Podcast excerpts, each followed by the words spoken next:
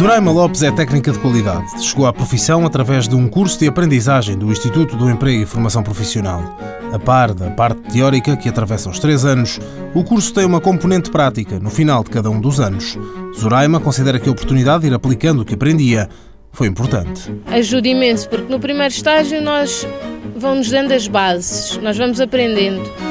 No segundo, se bem dizer, nós continuamos a aprender, mas já sabemos fazer alguma coisa. E no terceiro é praticamente somos libertados e já temos aquela autonomia de fazer as coisas sem ter que perguntar posso fazer isto, posso fazer aquilo, ou é certo fazer isto. Não deixamos de perguntar, mas já temos mais autonomia para fazer as coisas. Soraima, onde estagiou, ficou.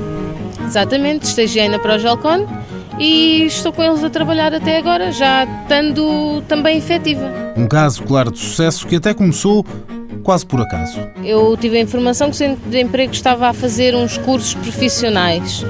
E então fui ao centro de emprego e através deles soube que havia dois cursos, era o técnico de qualidade e o técnico de energia.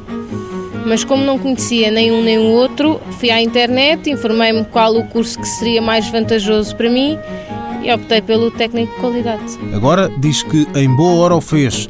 Na empresa, Zoraima é responsável pela supervisão de cones de gelado. A nossa máquina produz milhares de cones por minuto e onde nós temos que estar praticamente em cima do acontecimento porque o produto não pode de qualquer das maneiras sair mal, ou seja, com buraco ou com orelha ou sujo. O cliente não pode receber produtos deste género. Cones de bolacha. Exatamente. Por exemplo, a bolacha para o, para o corneto porque nós fornecemos ao Olá. E então a bolacha do corneto é nossa. Zoraima Lopes está há mais de 4 anos na empresa Progelcon. Agora diz que come menos gelados do que no início, mas ainda assim, de vez em quando, prova um corneto ou outro.